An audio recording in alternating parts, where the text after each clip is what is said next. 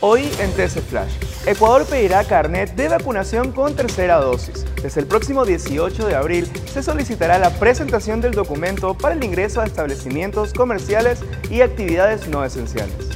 Reportan varios heridos tras tiroteo en el metro de Nueva York. Al menos 13 personas han resultado heridas y 5 de ellas con heridas de bala, según los servicios de emergencia de los Estados Unidos. Sectores de Guayaquil colapsan por las intensas lluvias. El ministerio detectó acumulación de agua en la vía Daule, Perimetral, Urdesa y Paraíso de la Flor, por lo que se enviaron equipos especializados.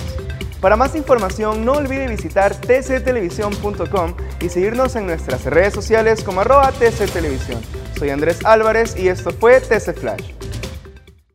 TC Podcast, entretenimiento e información, un producto original de TC Televisión.